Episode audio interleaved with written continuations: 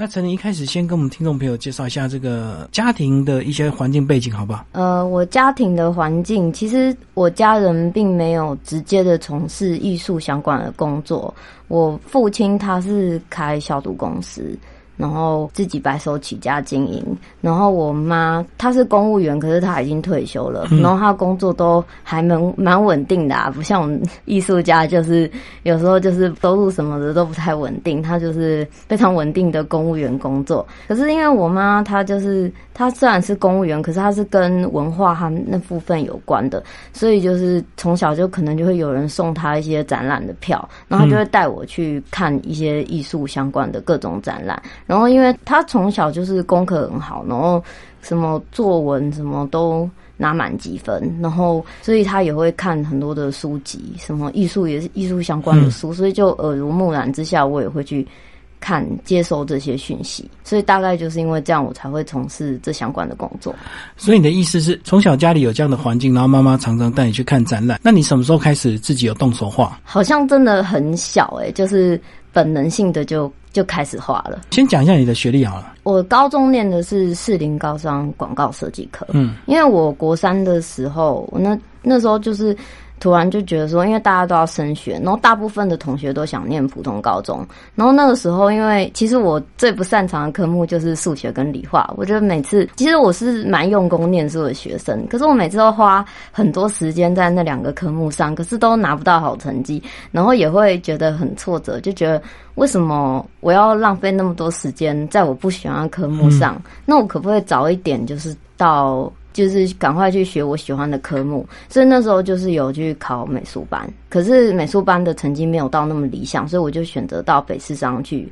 学习广告设计。哦，所以你有考别的学校的美术班，但是没有考上就对了。有有考上，但是没有到我就是比较理想的学校这样。嗯嗯，对。然后最后就只好选择广告设计，可是广告设计跟纯美工有点不一样哎。嗯，对，不太一样，因为广告设计它比较需要运用一些创意去贯彻你的理念。嗯，对，不是说就是可能美工它可能就是直接一个就是人家叫你做什么，你就把它想法直接执行出来，它是需要创意的。所以你在考这个。高职广设的时候，那时候有补习吗？有补这个手工画的部分吗？没有，其实我补的就是我我一直以来都有去画室，就是补到国三的时候，然后那时候可是是准备美术班，然后那个时候是因为那时候有老师他就是就有知道这件事，然后有辅导我参加全国学生美术比赛，他说这样对我的升学比较有帮助。然后那时候因为老师老师用心的指导，所以我有拿到。就是北区的地，好像是甲佐吧，就很久。国中的时候有参加比赛，对对，嗯，可是这个分数没有帮助到你考到理想的美工科学校。呃，没有，因为他还会看一些就是学科跟术科的成绩，就是我比较希望是可能。前三志愿，了解了解。好，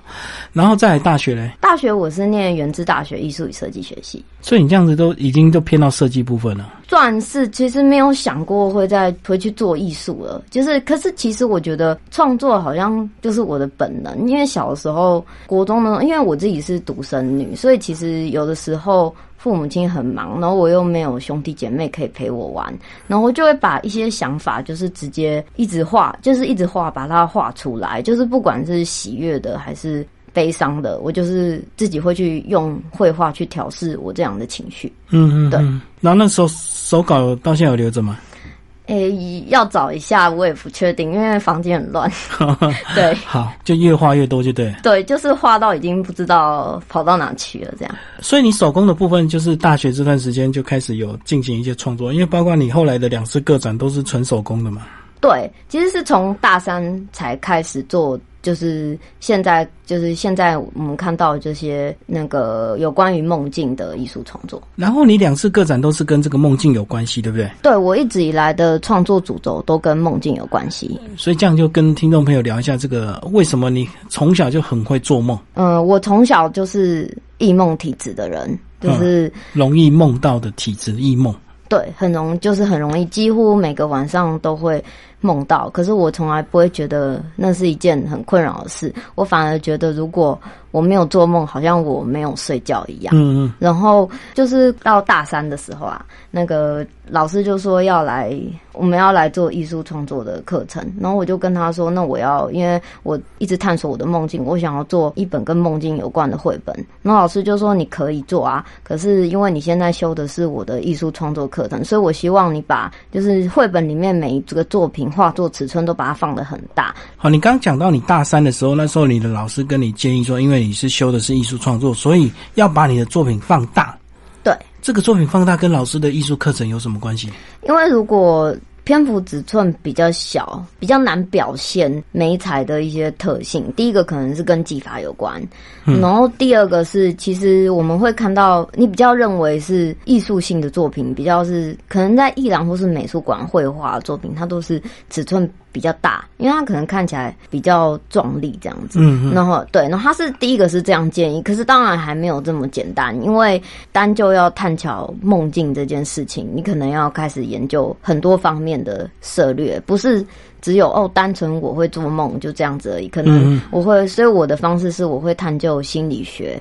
然后一些其他心理学家写的相关书籍。或者是或者是一些精神科医生相关的书籍去辅助我的创作，就是要去探究比较更深层的事，才有办法去贯彻艺术创作。好，那刚刚讲到你这个从小很爱做梦，那你自己后来这个从小到现在有没有归类出一些做梦的一些道理出来？就是也许早上发生，白天发生什么事，晚上就会梦到哪些相关的？你自己有没有去统计或整理你自己过去的那些梦境？有一开始在做创作的时候有，可是因为后来记录太多，所以就本能性的很能反射。然后我会去研究一些相关的，像是弗洛伊德梦的解析，或是其他心理学家写的书。可是最后我在一个心理学家的书上面看到一句我非常感人的话，他就说：所有的最好的解梦师就是自己，因为没有人可以比。自己更了解自己，所以后来我会归类一个系统，然后我也会去跟我的观众说，不要听我怎么解梦，应该要听你自己怎么解梦。所以我后来归类出，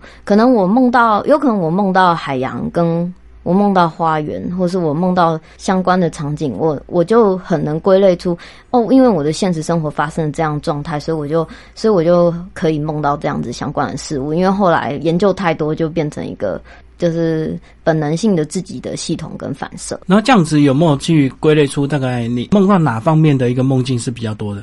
呃，我过去就是小时候，就是还没有出社会以前，我比较常梦到海洋跟花园。嗯嗯。后来出社会后，会因为一些压力，然后会梦到一些可能跟工作相关的，或者是可能会怀念学生时期的单纯，就会梦到学生时期的教室，或是以前的同学。哦，所以这个花园跟海洋也是你后来创作的一些元素，就对了。对，因为就是有一个怀念之意。就是因为后来出社会后，可能有一些压力，比较少再梦到这个相关的元素，所以就是会怀念。怀念，所以会想要，因为我的创作有一个主轴，就是我希望把我美好的事物，就是美好的梦境去记录下来。我不希望我因为时间的消逝去忘记这些梦，所以我才会把它们画下来。所以它是很美的场景，所以我希望它可以把海洋跟花园这些特别的梦幻场景记录下来。那这样子，接下来就是呃，你毕业后的第一年就做了第一次个展吗？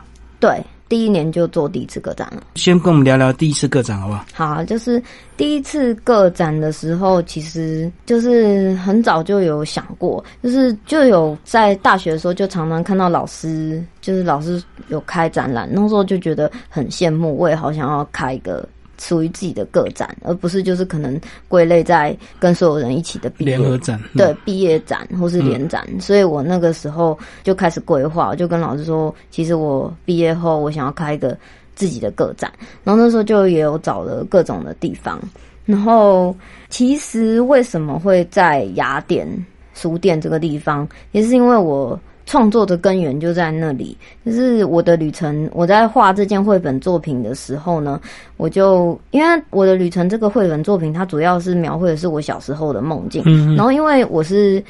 就是小的时候有一个回忆，就是说我妈妈和我阿姨常常骑脚踏车带我和我表妹去那个仁爱路那边有那时候有一个新学友书局，就、哦是对，然后那时候就看了很多很多的绘本，然后我就觉得那个周遭的景色非常的漂亮，就是树木它是那里的树跟外面的树不太一样，它就是会弯曲，弯曲的很像在跳舞，然后它附近还有咖啡厅，还有喷水池，我就觉得这一定有魔法。然后这些我因为我坚信它这边有魔法，所以这些事情都悄悄的跑到我的梦里。然后我再回去探究探究我的梦境，就是要创作这件事情的时候，我就开始就走走走，就走到仁爱路，就哎、这里就是我的梦境场景，就是触发到那个感觉，然后再走过去的就是雅典书店。然后我那时候就就想想说，那我为什么不要在这里开展览？既然这里是我的发源地，有仁爱路。又是一个梦幻，虽然现在已经没有新学友了，但是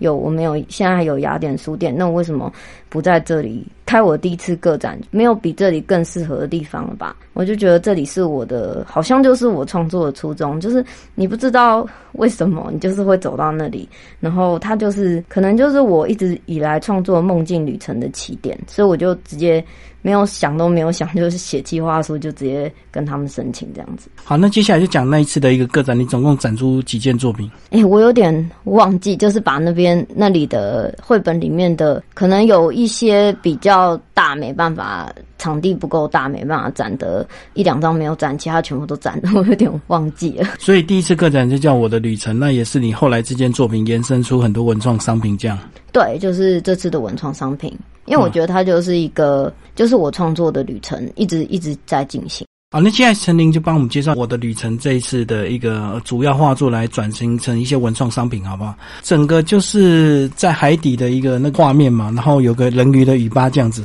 那为什么只出现尾尾巴？因为这样才神秘。就是如果它出现可能有象征性的肖像的，就不神秘。就是它是有一种可能把观众带到外面去的感觉。而且如果把他的这个脸或身体露出来的话，你就要考虑到底你的画风要哪一种，对不对？要写实的，或者是卡通的，或者是什么样的人鱼的画面这样子。对，可是你这个从你的梦境开始来创作，那可是我觉得这个等于是比较抽象的一个东西，对不对？那一开始老师没有建议你先从这个比较具体的、比较具象的东西来开始创作，然后慢慢等成熟期之后才进入所谓的一些比较抽象的一个画法。那个时候我就可能我的态度比较坚定，然后我老师有这样建议，可是你很坚定哎要走你自己的路，是也？没有诶、就是我自己从小到大都是还蛮，我就说我这样做。你就是阻止不了我，然后我觉得我们的老师不会说一定要你怎么做，他只他们会调整，可他们不会一定要你怎么做，因为他去干涉你的创 创作，就是他的创作，不是你的创作。然后可能很多同学一开始也是可能一个概念什么，因为可能要会慢创作比较是会先慢慢来，可是我就是直接把那个脚本全部都就直接画好，全部就播好，然后可能因为太坚定了，老师就说嗯，可能看起来态度太坚定了，好，我好像阻止不了你，那我就让就好就可以做这样子。嗯，我在想应该是这样吧。然后除了这个呃有一条人鱼的这个呃尾巴之外，其实呢，这个整个海底的处理都是比较比较色块性的，对不对？你并没有很这个很具体的去画一些这个鱼类啊、贝类或者是珊瑚这样子，所以就是梦境的那一刻的一个画面嘛。诶、其实也没有想太多，就是用我的方式去画。可是我自己的技法会，我会研究出我自己的技法。就像是我可能画珊瑚的时候，我会用洗澡球蘸一些颜料，然后去制造一些珊瑚它的美彩的特性，就是可能有一些涩涩的、渣渣的那种粗糙的表面，然后去粘的这样子。，对，去做，然后再去把它描绘写，再把它就是比较细节的阴影去把它画画出来。可是我不追求说要很写实，我是追求比较是一个比较可以表现自我的意象。那你当初怎么跟你的这个呃去看你画展的人介绍《我的旅程》这幅作品？两次个展各有不同，就是因为第一次个展没有开幕，所以就是可能就是亲朋好友来或是观众来，就是直接介绍了。然后第一次个展是我其实不一定说一定在现场，可是我希望他们感受到可能就是我梦里的那个世界，就是可能他们先走到仁爱路那边看到了湾区的树木，然后看到了那些咖啡厅，然后再走进去，真的感受到了那个氛围，就是我希望营造有点像这样。然后如果是就是认识的亲友来，我就直接会介绍给他听，就是就直接。他想听什么，就是直接介绍给他，然后就是请他去感受这个氛围。然后第二次个展我有办开幕，然后开幕我是用一个比较特别的方式，就是我请，因为第二次个展的就是创作跟。是做跟从自身的梦境再拉到别人的梦境，然后那些有一个参与性创作，所以那个参与性创作的，就是曾经帮助我参与创作人，他们都会就是都有在来，所以我就请他们来，然后再办一个开幕，很像一个仪式，讲给他们听。对，就是不同的形式，每次个展都会有有一些，我会想一些比较好玩的点，嗯嗯，去引导观众。所以你第二次个展就已经在开始你进行这个旅梦者计划，对不对？呃，从大学的时候就开始做了。嗯嗯，对。然后跟我们介绍你这个的特别提到“旅梦者计划”跟“旅梦者的自我解析”这两个是一个什么样的一个呃系列？旅梦者计划它是它是有点像是行为艺术吧，可是它就是其实它就是从我的旅程延伸过来的。就是那个时候我从就是跟老师提完做了我的旅程，然后后来有一天不知道为什么突然就一个想法出来，就是说。哎，我有点想要开始从自身拉到别人上，我不想要只知道我自己的梦，然后我就提了一个案，说就是说我想要重新认识我周遭的人，然后就是探索他们内心的那个境地，所以我就做了一个问卷，收集了大家的梦境，然后我就是假设我到他们的梦境景点去旅行，然后把这个景点绘制在明信片上，而且我直接寄给他们，然后寄的过程中，他明信片可能就。因此弄脏了，甚至有可能就真的就不见了，或是怎么样。可是我觉得那就是行为艺术它有趣的地方。然后因为明信片它就是和梦境一起去旅行，然后到了那个提供这个梦境故事的主人手中，然后我再请他们把这个明信片还给我展出。这是吕梦者计划的介绍。然后吕梦者的自我解析是从出社会后才开始做。就是他其实又是从旅梦者计划是从是别人的梦境，嗯，又是从希望我又再把别人拉回自己。然后为什么会想要做这个创作？其实是大学毕业后刚踏入职场，然后我第一份工作后，我就是那个时候有经历一些一些低潮，然后那个时候就是睡得不太好，有一些焦虑的症状，所以我去求助精神科医生的帮忙，然后。可是我发现看精神科嘛，然后精神科医生他可能就会跟你说：“哎，你工作压力太大了，那你就是问一些状态，然后就开镇静剂给给我吃。”然后我当然是也是需要，但是我就觉得为什么就只是镇静剂这个答案？我可不可以自己知道这个答案到底是什么呢？所以我就开始重新面对自己的梦境和自己的状态，因为我觉得如果我没有办法了解。我自己我要怎么去了解别人呢？嗯，所以我就开始重新的，就很本能性的就开始再重新再哎，我再重新再去，我每天梦到什么，我再去把它记录下来、画下来，然后我就是把这个把我的梦境画下来，然后我会觉得不知道为什么，我就觉得这个人跟我的我的梦境气场好像相似哦，然后我就把它寄给他。然后再请他就是分享到把这个梦境分享到他收到这个明信片感想是什么，分享到我的粉丝专业上。所以那个时候会有一个粉丝专业的网络展出形式。然后为什么要叫李梦子的自我解析？因为刚刚有提到说我有去求助精神科医生，然后弗洛伊德他其实本来就是一个医生，就是他是就是提出梦境就是最厉害就是弗洛伊德，那他。提出梦的解析是借由，就是也是跟我一样，就是借由记录患者的梦境，然后再依据自己的专业去建立自己解析梦境的符号跟内容，然后就可以了解，就可以帮助患者去了解自己的内心状态。这跟看精神科一直是有一点像。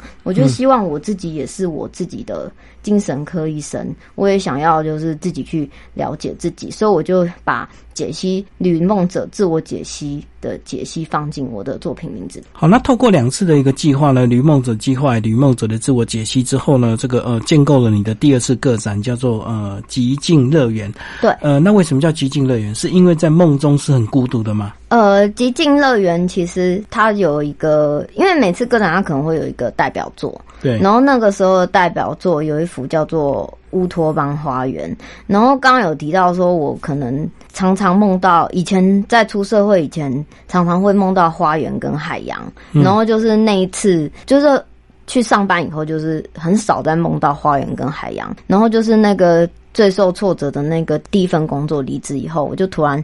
又在梦到那个花园，那个花园。然后我不知道为什么，我就觉得这个花园，我好像。就是我知道那是属于我的地方，我来了很多次，然后我知道那里有一个庙，就是有一个一座寺庙，然后我就觉得有一种感觉，就是我很感激，我又回到了这里了，我怀着感谢，然后后来我就醒了，然后我就把这幅画画出来，然后就是后来就是我再去解析这段梦的时候，我认为这个梦有一点像是，嗯，就是圣经里面说。花园就是代表我们我们的伊甸园，然后我会觉得说，我为什么亚当跟夏娃会被逐出伊甸园，是因为他们就是可能就是尝了禁果，就是失去纯真，听了那个别人就是不好的谗言，去就是被迫逐出，所以他们会怀着一些思念跟乡愁，所以花园就会有这样的意象。然后自从出社会工作，我就很少再去梦到。我的花园，然后我就我就是感到对社会化有感到一些矛盾，所以我就是透过这样的创作，因为我就是想说，因为社会上的人一开始初入社会的时候，就是什么都不懂，那你可能什么都都敢讲这样，然后那个时候就是，可是因为我其实会是一个蛮有时候蛮拘谨，会不熟的人，我会先自我保护，那我就会想要先透过我先用。透过创作先去认识别人，所以很多就是可能参与创作的人，就是我的社会上工作主管跟同事。我那时候就很勇敢，直接叫他就是寄个明信片给他这样子。然后极尽乐园它的意义就是那个逝去的纯真，那个很孤独的乐园，然后只属于我。然后，可是也属于就是帮助我慢慢适应社会的那些人。哦，这样等于你两次个展都把过去梦境这个最主要的两大主题的话参与了，一个是海洋，一个花园，这样。对，那陈琳，其实刚刚你有提到说你在一开始这个呃比较儿童时期啊，你的梦境都非常的纯真，大部分都是海洋跟这个花园。那出社会之后呢，慢慢有一些社会的压力之后，你的梦境就变得比较复杂一点。那接下来先跟我们谈谈这个毕业之后的一些工作，好不好？可以啊，我毕业后的工作，我一开始做的是平面设计。就是一开始，然后也曾经服务过一些比较知名的大企业，像阿苏斯、BenQ。然后，可是因为后来其实时代也慢慢在转型，大家都会比较常用 App 跟网页。然后我自己其实也有兴趣，所以我就慢慢转到。界面设计，嗯，可是我我自己会认为说，艺术和设计是相辅相成的，他们都有关联，所以两个其实都是我把它这两者都会立为我的职业，我并不会说我是艺术家我就不能做设计，或是我是设计师我就不能做创作，我觉得这是两个是都是分开的，就是又是有关联、相辅相成的事。所以你现在的工作还是以这个呃设计为主就对了，那等于是艺术的部分是自己在自己的一个其他兴趣。就对，对，比较就是收入的来源都还是只在设计的部分。好，那接下来我们呢就来讲你今年的这个呃这一次的一个呃夏日雅典的一个计划吧。为什么你会选我的旅程这个作品来做一些文创商品？嗯，就我的旅程，就两次个展都展到，就是对我意义非凡的作品。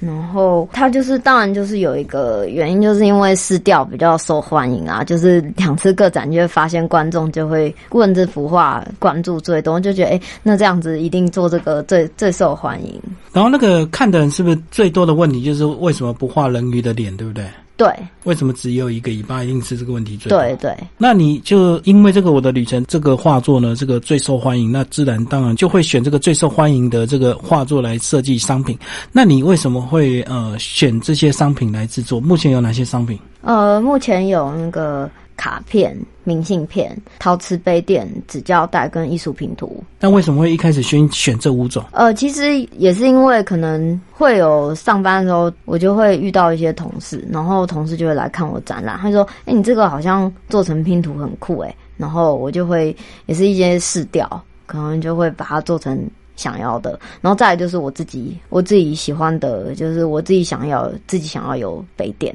所以我可能自己就会想要想要做，然后纸胶带也是，然后再就是因为市场的关系，就可能我希望就是去购买的话，可能各个年龄层都有，那可能就是年轻人就会喜欢，可能我就会比较会去收集卡片跟纸胶带这样子，因为现在纸胶带就是年轻人很喜欢很流行的东西。其实你这五件商品啊，我都能够理解。唯一最不能理解就是为什么要做纸胶带。那其实我现在知道纸胶带有很多图案，可是我就想说，哇，你舍得用吗？这样拉出来一条粘上去就没了，对不对？它不像这个杯垫啊，或者是拼图可以重复使用这样。嗯，纸胶带它很，我的纸胶带比较特别，就是它会有，它是三段，它不是可能一幅画就是整个一段就拉完，它会有三段，然后三段分别就是截取自我画作里面各种最精彩的部分。可能第一个地方是珊瑚，然后第二个地方是我的就是顶端的水波纹，然后第三、第三个部分是中间的人鱼。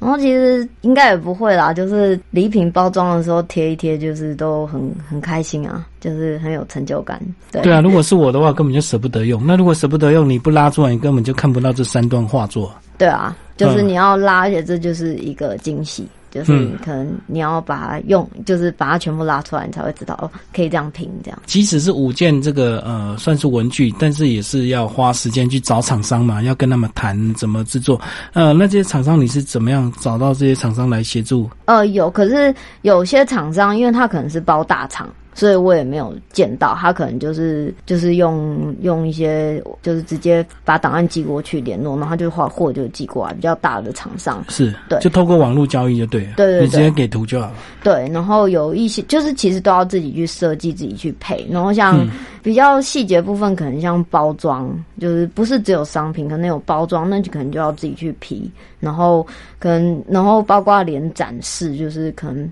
我展示就是可能拼图拼好的样子啊，那我可能要自己去买一个就是自己觉得不错的框，自己把它裱起来这样子，然后、然后还要考虑到成本，就是可能。太贵了，人家就不会买了。那可能哪边厂商会做的比较便宜，然后可是品质又不会到，就是对，因为我很要求我自己的品质，对，因为我觉得尤其是艺术品，就艺术不是就是什么样都可以，就是可能到处贴都可以的廉价的东西，所以我就是会蛮要求的。所以我其实自己做就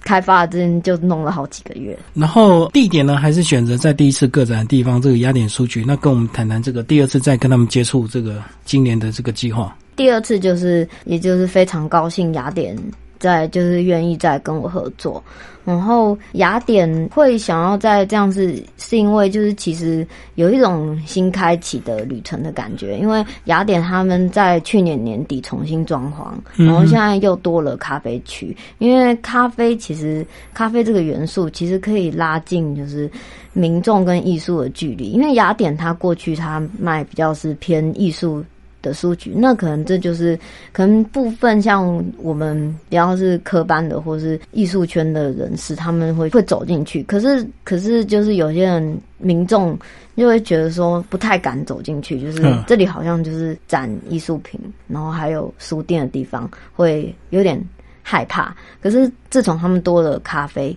民众更就是更敢进去雅典，那可能就是可以他们喝咖啡，他们是现在是有他们自己引进的咖啡豆，然后可以这样喝喝咖啡，然后很悠闲，然后感受就是仁爱路这样子的午后，然后就是有一个。互相重新开始的感觉，然后因为雅典它引进咖啡这个举动，就是有点像是我要让民众更多的民众可以进来，那我也是我自己的期望，也是说可以让更多人认识艺术，不是只有少数艺术圈的人在知道艺术的美好，所以我觉得他们的理念是和我相同的。每件艺术品都是只有独一无二的一件啊。那如果透过这样子文创商品的一个结合，其实就可以把你的这个呃艺术品分享更多人，对不对？而且这个它的价位就不像单一艺术品这么高，这样子就能够比较平民，大家都能够享受艺术。对，没错。不过我不会，其实我不会出到太多，因为虽然是因为这些图像可以就是接近民众，就直接融入在民众的生活，但是其实到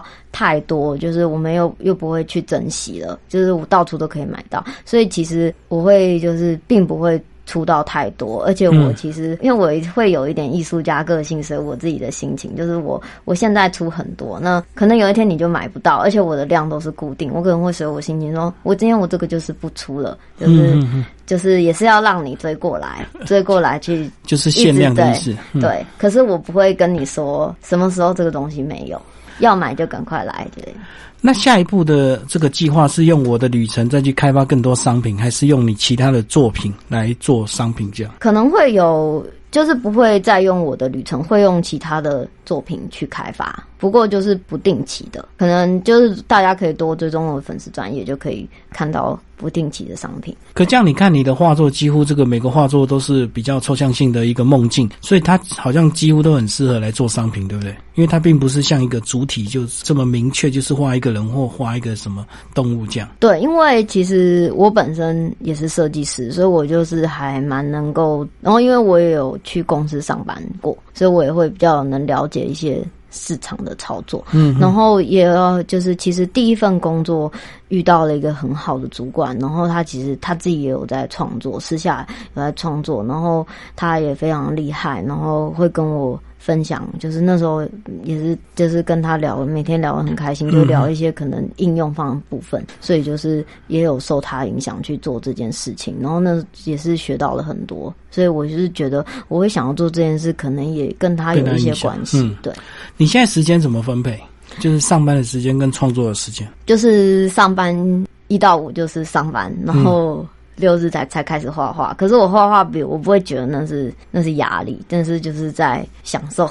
生享享受生活，然后我会把我的心静下来，然后沉浸在只有我自己的世界，或者是我会看我自己喜欢的书，然后通常都是跟文学、心理学或是艺术有关的，然后就是看，然后直接沉浸在这个世界，然后。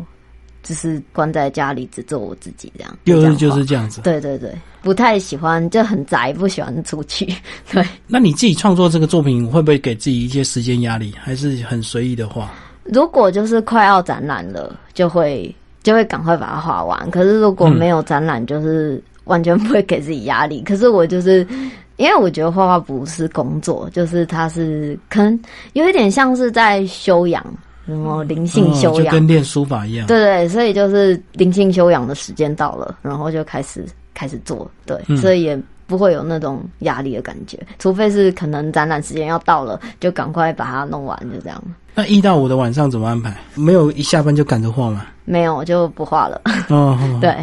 就就因为就太累了，就摊平了睡觉。而且我知道晚上有的时间太短了，这个调颜料干嘛的很麻烦。对，因为多久就因为亚克颜料比较容易干掉，可能我调完干掉，然后就要睡觉了。也是因为美材的关系啊。是，然后现在有正在创作的是哪方面的一个作品？呃，现在比较。就是今年其实还没有公开，是一些比较小型的作品。不过我自己画，就是一直都有在粉丝专业和大家分享。可是之后会因为小的画，可能明年或是年底我就开始会开始挑战比较大的。我会穿插，就是可能一下子画比较小尺寸，一下画大尺寸，因为他们各有不同有趣的地方。大尺寸你会觉得可以很尽情的表现那个。没才的感觉，可能小尺寸你就会，你要静下心来去刻画每个细节，它有各个不同的好。所以你现在最大就画到二十五号嘛？呃，四十号，就是嗯，我的旅程里面有几幅是四十号的作品。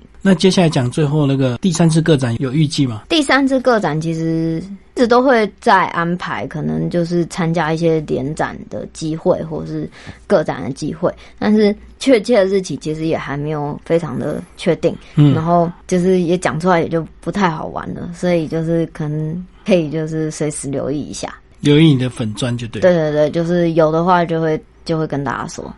你过去这个还蛮被你的梦境所影响，才有这个第一次、第二次的一个个展。所以这样讲，这个很会做梦对你来讲是很重要的事情哦。因为有些人可能会很困扰。我觉得，因为你也没有办法去摆脱这件事，不然就接受它吧。就是其实我刚刚有提到说，我有一些精神方面的问题，然后其实很多人都有，只是他们不敢承认而已。就是可能你在有一些压抑，就是并不也不是不敢承认，就是不想要去提到这件事情。可是我觉得，为什么要害怕？就是不敢提这件事。有有些人觉得自己会好了。对，可是如果是我啦，我我没有办法，我越去克制，就是说我自己会好，我自己会好，没有，我真的没有办法好，我要去面对它，所以我就会，我才会开始一直创作。就是当我每次就是可以画画的时候，把它心静下来，我就睡得好了。因为其实它也不是。一个，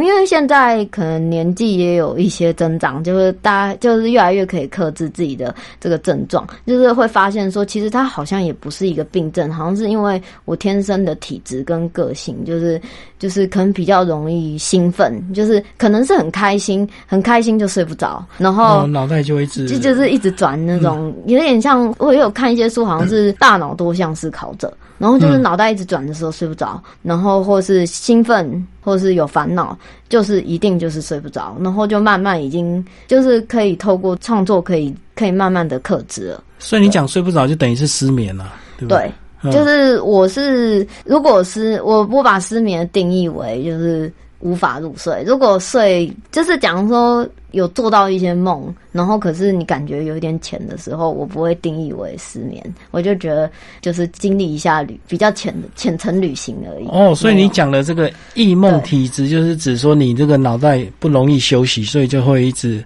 瞬间就会有很多想法在里面，在半梦半醒之间呢。对，就是包括醒着的时候，可是有的时候又会。很平静，可是当我开始可能很多想法要出现的时候，就会一直转，没有办法克制，一直转，一直转。最后再帮我们总结一下你这次的一个这个呃二零一八雅典计划这次的一个个展好不好？呃，这算是你第一次把作品变成文创商品，对不对？未来还应该还会有更多的一个计划，对不对？对，会有更多的可能是就是新设计的商品。那这样子，其实设计工作对你很有帮助诶，因为你几乎把两个非常重要的事情都同时在进行，就是白天在做设计，然后假日在做这个呃艺术创作这样。对，可能因为其实我觉得我也蛮喜欢做设计的，因为可能上班的时间就是因为我觉得那也在画图嘛，就是在因为现在就是偏用电脑啊，就是用在电脑上画图，然后就是听。听音乐，上班听音乐，沉浸在自己的世界。然后我也还蛮喜欢设计的工作，所以我会觉得说，没有说就是跟随着缘分，就是没有说一定会是专职艺术家，或者一定是 一定是一个什么设计师。你本专都分享什么？除了画作还有什么？还有我的一些对艺术的看法，然后还有我的，我会就是帮我的好朋友宣传，好朋友艺术家朋友。就同圈圈的就对，对，就是比较平辈的艺术家。未来有打算全职吗？如果有那个机会，就会全职，就是跟随着缘分。好，今天非常谢谢陈琳为大家介绍他的这个二零一八夏季梦游，非常感谢陈琳，谢谢，谢谢。